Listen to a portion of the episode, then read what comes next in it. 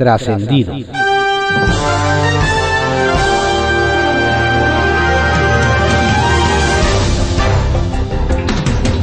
Continuamos con la audiosíntesis informativa de Adrián Ojeda Román, correspondiente a hoy, martes 11 de enero de 2022.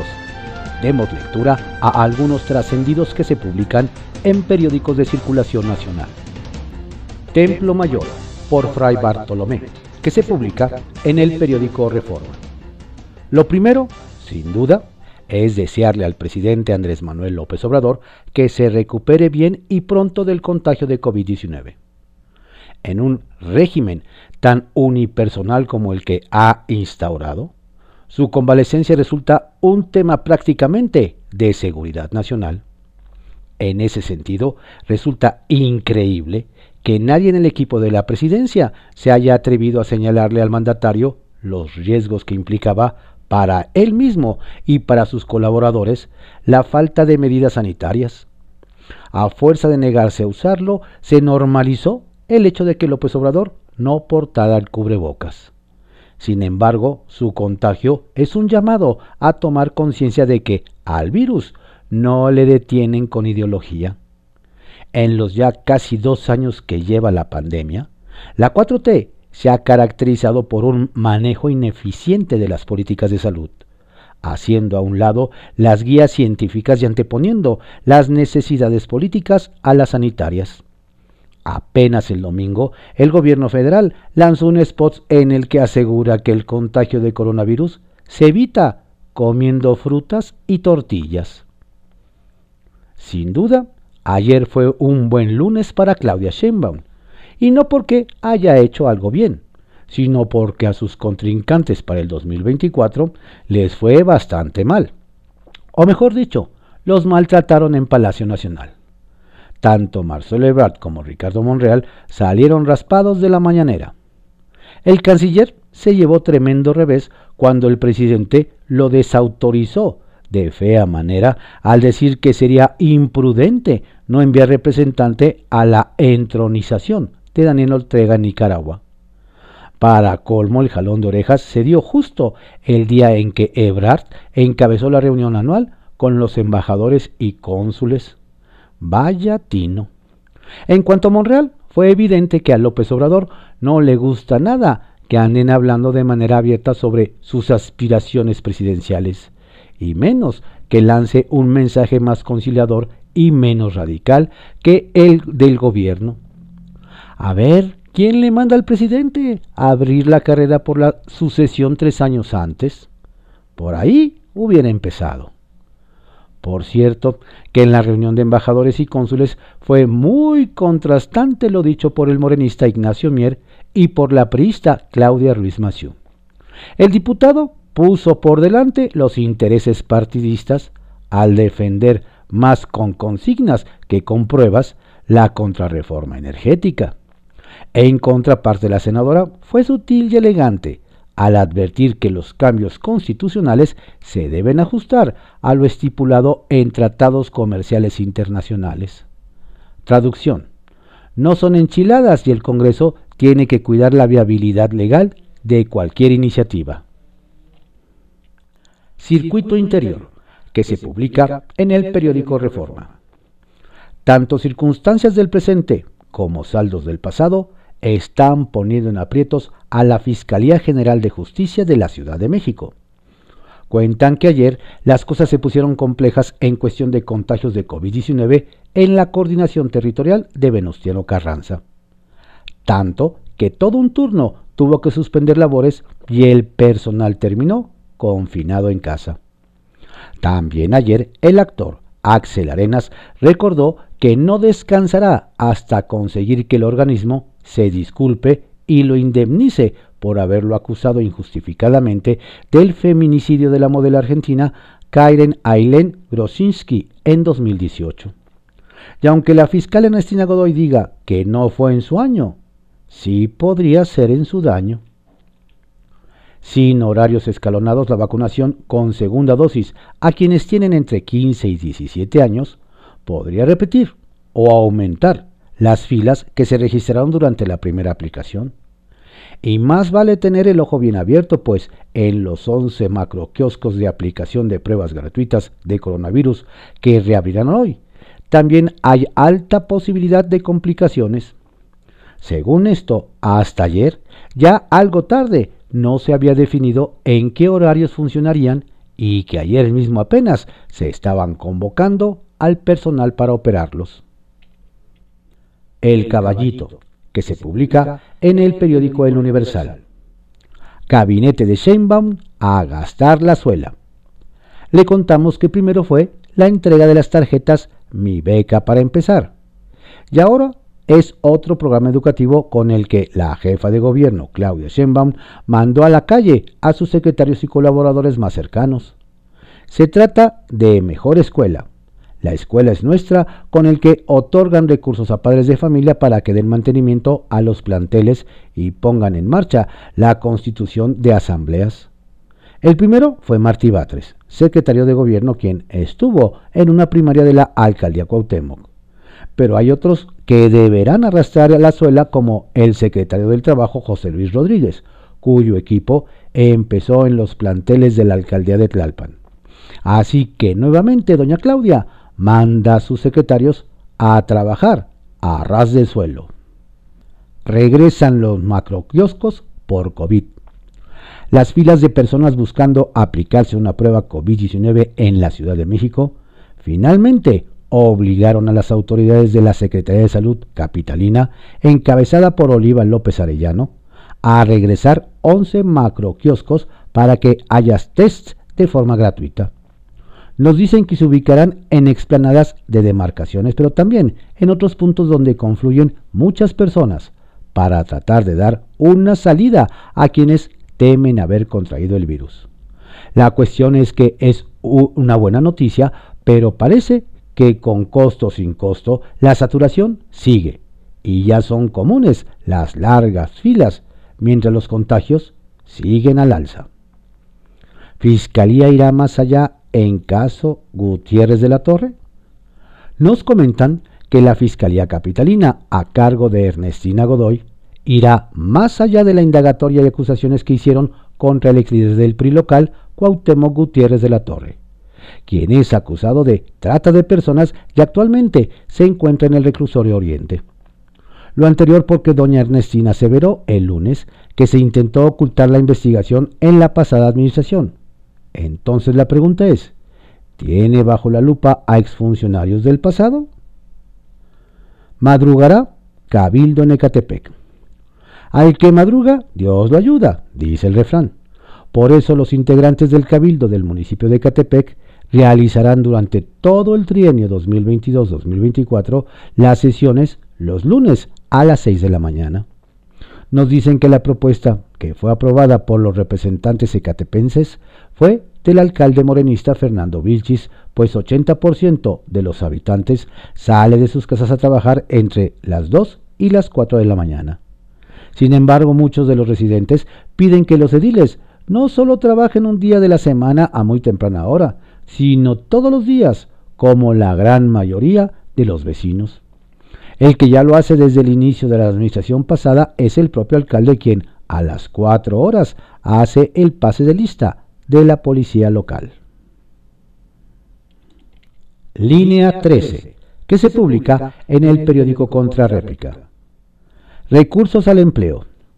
El coordinador del PAN en el Congreso de la Ciudad, Christian von Roerich, solicitó al gobierno local una reingeniería a la política de empleo en la capital. El legislador cuestionó que se hayan destinado a la Secretaría del Trabajo y Fomento del Empleo Ciudad de México para 2022 solo 878.2 millones de pesos, cifra inferior a la autorizada para el ejercicio fiscal 2018 cuando fue de 955.9 millones de pesos. Precisó que en la Ciudad de México se han perdido 140.391 empleos formales, registrados ante el IMSS, por lo que cuestionó que aún sabiendo de la pérdida de empleos, el gobierno de la ciudad decidió no destinar más recursos al empleo. Toman medidas. Ante el incremento de casos de COVID-19 en la Ciudad de México, el Congreso de la Ciudad de México solicitó a diputadas y diputados titulares de unidades administrativas, comisiones, comités y a todo el personal en general utilizar de manera obligatoria cubrebocas y de tener algún síntoma relacionado con la enfermedad o fiebre, no presentarse a trabajar. En casos de sospecha de COVID, deberán informar a su jefe inmediato. Además, se solicitó que solamente las áreas prioritarias realicen guardias y que las no prioritarias realicen trabajo desde casa. Mérito turístico. Este lunes la Comisión de Turismo del Congreso de la Ciudad aprobó las bases y la convocatoria para la entrega de la medalla al mérito turístico, embajador turístico de la Ciudad de México, y se declaró en sesión permanente en espera de que se defina convocatoria y fecha de sesión solemne.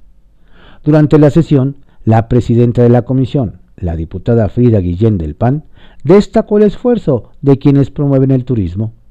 Dijo que gracias a ellos se despliega el potencial económico de la capital mexicana que hoy en día se ha convertido en uno de los lugares más atractivos para visitar por parte de turistas nacionales y extranjeros. Repiten legislación. La Comisión de Ciencia y Tecnología del Congreso local aprobó un dictamen de opinión a la iniciativa del diputado Miguel Macedo para adicionar diversas disposiciones al Código Penal en materia de delitos cibernéticos. Esto con todo y la recomendación del diputado Jorge Gaviño del PRD de revisar cuidadosamente la propuesta, ya que consideró que los delitos sexuales y las sanciones correspondientes ya están previstos en los artículos 181 quintus y 184 y 187 del Código Penal local. Esta reforma que se plantea es una reforma que ya está contemplada en las letras del Código Penal, aseguró Gaviño Ambrís. Kiosco, que se publica en el periódico El Universal. Con los perritos no, y con los activistas tampoco. No dicen que Mineral del Monte Hidalgo es tan mágico que los perros y las personas desaparecen.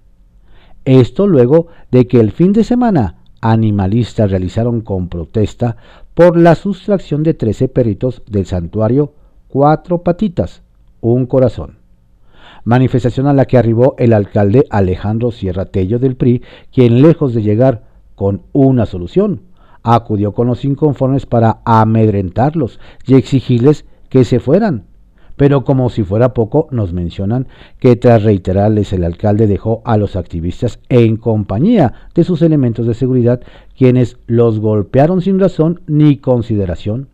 Y además se llevaron a tres de ellos quienes estuvieron desaparecidos por unas horas y finalmente aparecieron detenidos. En Mineral del Monte mucho abuso de poder y cero derechos. Levarón pone dedo en la llaga. Desde el norte del país nos narran que la familia Levarón volvió a encender los ánimos en Chihuahua, luego de que la semana pasada uno de sus integrantes denunció la presencia de un nuevo grupo delictivo en la zona de Nuevo Casas Grandes. Señalamientos que fueron rechazados tajantemente por el líder estatal de Morena, Martín Chaparro Payán, quien desató la molestia de la familia, que inconforme lanzó segundas quejas.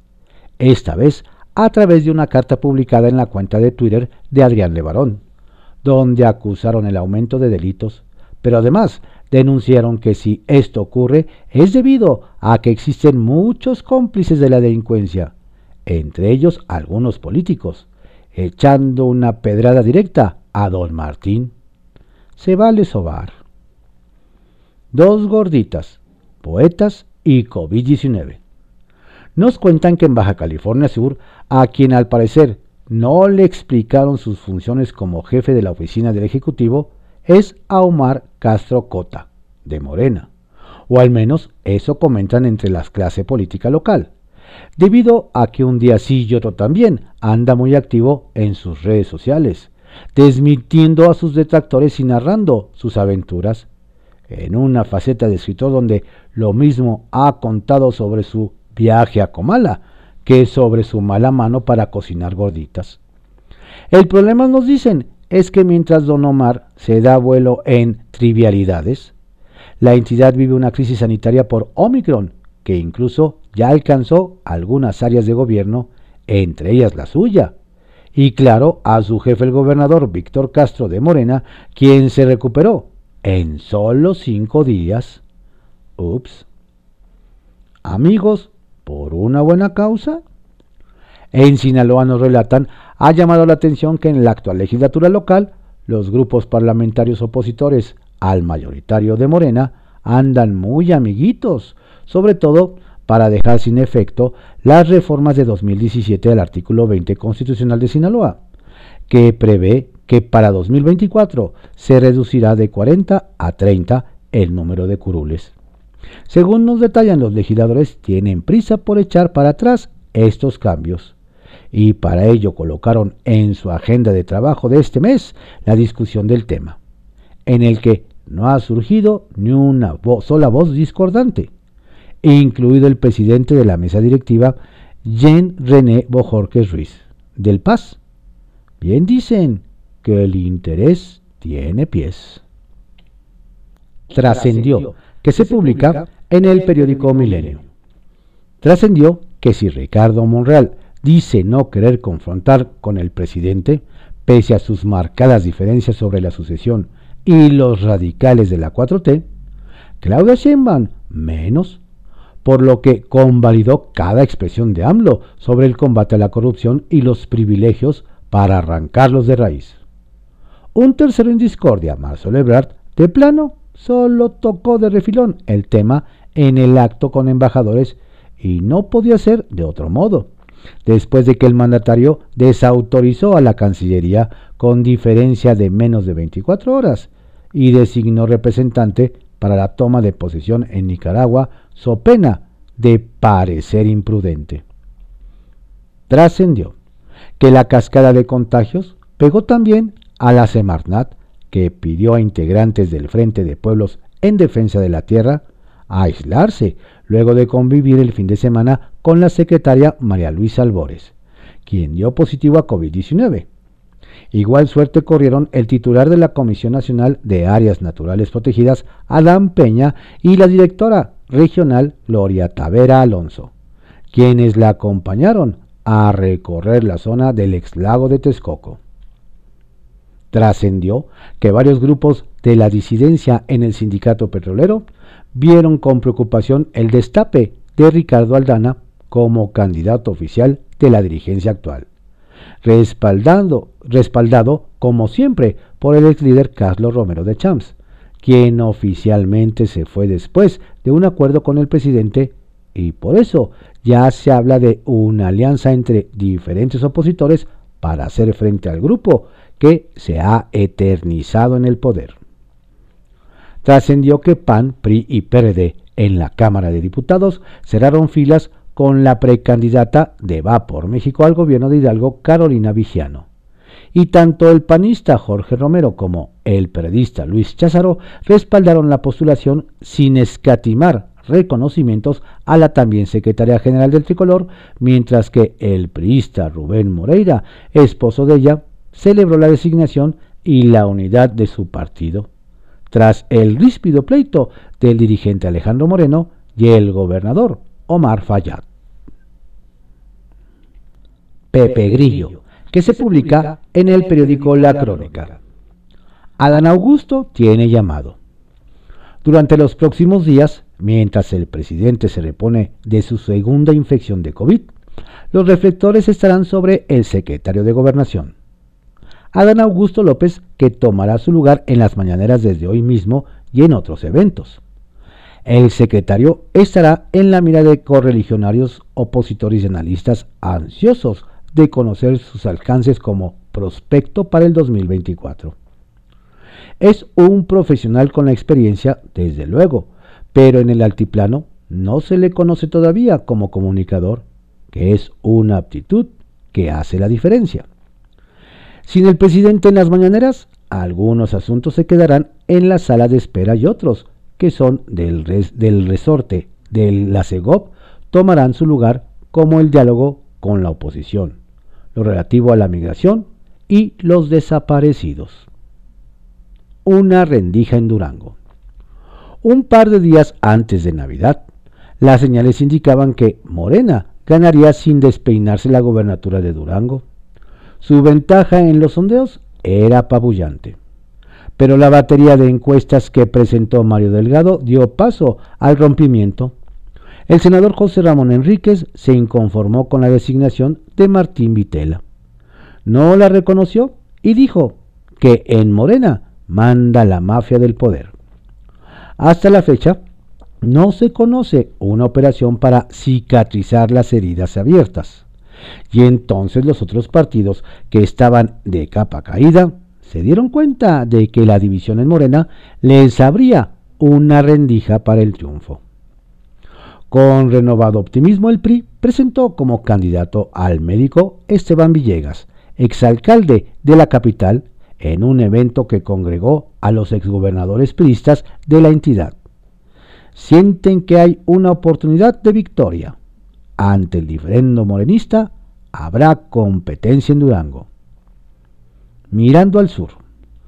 La noticia es que la oficina del presidente y la Cancillería preparan una gira de López Obrador por Centroamérica.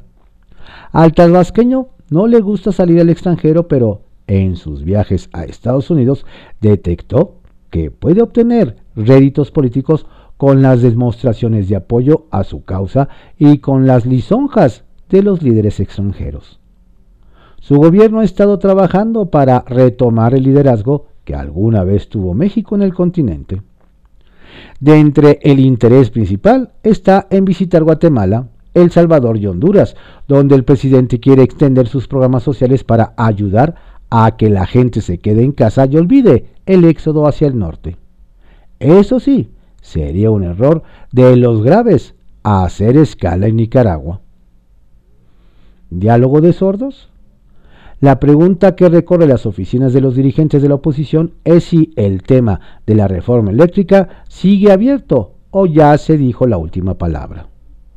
Las publicitadas mesas de diálogo entre el PAN y la 4T abren una oportunidad para la política, siempre y cuando las partes estén dispuestas a moverse para encontrar puntos de coincidencia. Supone flexibilidad, disposición para escuchar las razones del oponente.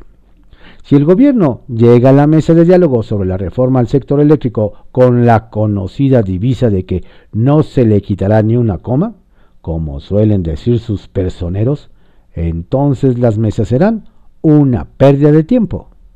Hay que evitar que sean mesas de diálogo de sordos. bajo reserva, que se publica en el periódico El Universal.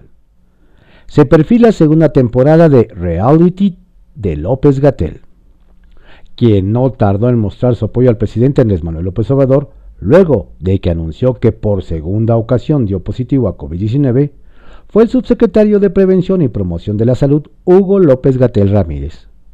En Twitter le deseó que mejore pronto y afirmó que el gabinete estará atento a su recuperación, además de poner en marcha las instrucciones que el mandatario encomendó. El subsecretario pudo haber enviado el mensaje de manera directa al mandatario, pero prefirió hacerlo en redes sociales. Quizá don Hugo está celebrando que ayer el mandatario esbozó la posibilidad de que vuelvan las conferencias vespertinas que lo hicieron famoso. Así que los mexicanos podrían gozar de la segunda temporada de Hugo, el reality show, con nuevas cifras y aplanamientos de curvas. Ebrard da regalo de reyes a diplomáticos. Vaya regalo que el canciller tenía guardado a los asistentes a la 33 reunión de embajadores y cónsules. Durante el acto inaugural, el secretario Marcelo Ebrard dijo que los nombramientos serán por, concurso. Hasta ahora nos hacen ver los nombramientos se hacían únicamente por el titular del Ejecutivo en turno. Aunque no se explicó cómo funcionaría, este mecanismo nos dicen que quizá se podría hacer un concurso y quienes obtuvieran las mejores evaluaciones serían designados por el presidente, como sucede por ley en este momento. Desde luego que podrían hacerse honrosas excepciones y seguir designando a políticos. Aprobación de reforma de AMLO de seguridad nacional. El concepto que la autollamada Cuarta Transformación tiene de la seguridad nacional es muy elástico. Lo mismo sirve para ocultar información que debiera ser pública que para tratar de convencer embajadores de México de que esta seguridad depende de que el Congreso apruebe la reforma eléctrica del presidente López Obrador. Ayer el coordinador de Morena en la Cámara de Diputados, Ignacio Mier, asistió a la reunión que la Cancillería organizó con embajadores y cónsules y aprovechó para hablarles de la iniciativa que insistió es un asunto de seguridad nacional y soberanía energética. Les pidió además aportar sus experiencias a nivel internacional. Así que ojalá los diplomáticos hayan tomado nota, pues la seguridad nacional está en riesgo. Momento incómodo para el presidente de la Corte. Un incómodo momento se vivió ayer cuando los nietos de Laura Morán, excuñada del fiscal general de la República Alejandro Gertz actualmente acusada de homicidio en agravio del hermano del funcionario, se presentaron a un foro en el que increparon al ministro presidente de la Suprema Corte, Arturo Saldívar, acusando una falta de respuesta en los amparos que atrajo el máximo tribunal sobre el caso. Nos hacen ver que destacó la tranquilidad con la que el ministro Saldívar los escuchó y les dijo que entendía su dolor y sufrimiento y prometió que la resolución será apegada a derecho y sin recibir presiones. Confidencial, que se publica en el periódico El Financiero. De COVIDcito y responsabilidad. Vaya jugada la que hizo el COVIDcito al presidente López Obrador.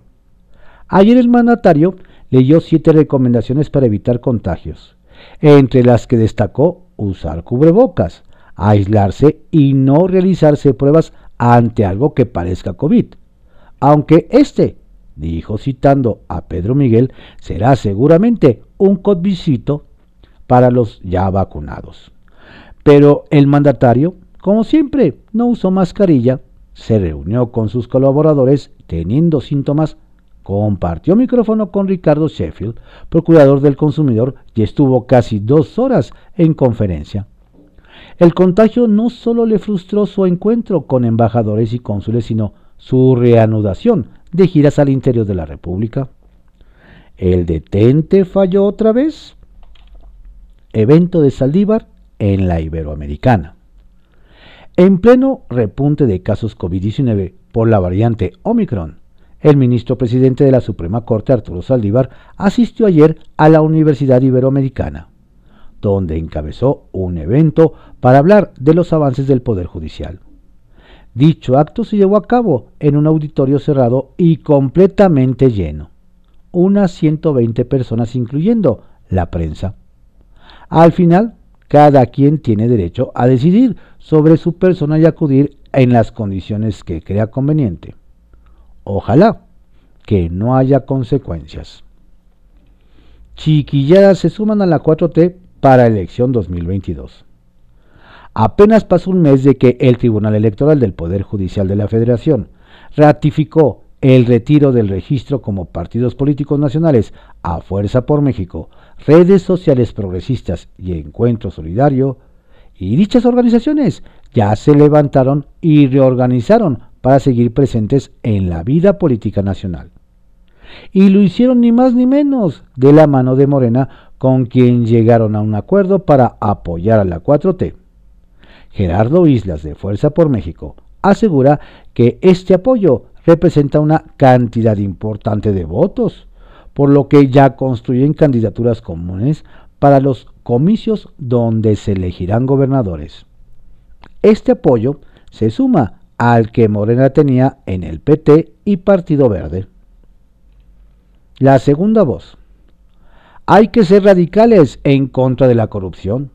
Hay que ser radicales en contra de los privilegios de los altos funcionarios públicos. Radical quiere decir cambio de raíz y lo que está encabezando la cuarta transformación es un cambio de raíz frente al viejo régimen que era un régimen de corrupción. No, no lo dijo el presidente López Obrador, sino nada sorpresivo, la jefa de gobierno Claudia Sheinbaum, quien aseguró que respeta al senador Ricardo Monreal y aunque no es un tema personal, ella coincide con el presidente de la República. Operarán ya las tarjetas. El Poder Judicial de la Ciudad de México logró un acuerdo para que la empresa Toca haga operativos de tarjetas de los empleados e inicie la dispersión de los vales de despensa de noviembre y diciembre de 2021. A partir de ya, el magistrado presidente Rafael Guerra Álvarez inicia su nuevo periodo resolviendo este tema. De los trabajadores del Poder Judicial Capitalino que ya estaba escalando al grado de que ayer mismo, día de su toma de protesta, hubo manifestaciones y reclamos. Nuevo senador tamaulipeco.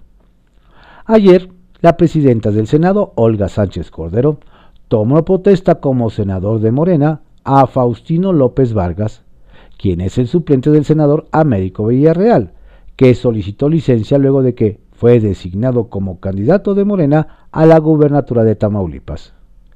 Tras asumir su escaño, López Vargas indicó que la pandemia por COVID-19 dañó de manera significativa a nuestra sociedad.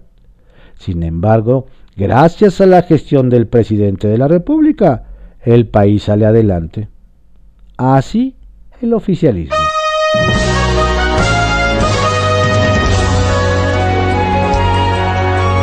Estos fueron algunos trascendidos que se publican en periódicos de circulación nacional en la audiosíntesis informativa de Adrián Ojeda Román, correspondiente a hoy, martes 11 de enero de 2022. Tenga usted un muy saludable y exitoso día. Por favor, cuídese mucho, no baje la guardia. La pandemia sigue. Saludos afectuosos de su servidor, Adrián Ojeda Castilla.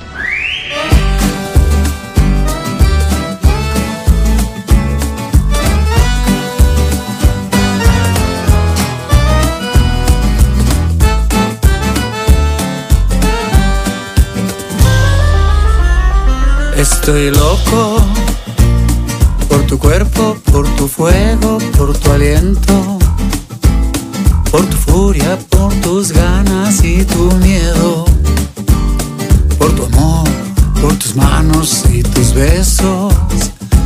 Estoy loco, estoy loco por la forma en que me robas cada noche y al silencio que mis labios te responde. Este loco, inexplicable, fiel deseo. Estoy loco, estoy loco por este amor irremediable que hoy me toca. Por tu piel que es terciopelo entre mi boca. Estoy loco, por temor a que se rompa cual la ola, con la furia en que revienta en una roca. Estoy loco, sí, estoy loco. Soy un niño que camina de la mano. Soy el ave que regresa siempre al nido este loco inexplicable fiel deseo. Estoy loco por este amor irremediable que hoy me toca, por tu piel que es terciopelo entre mi boca. Estoy loco,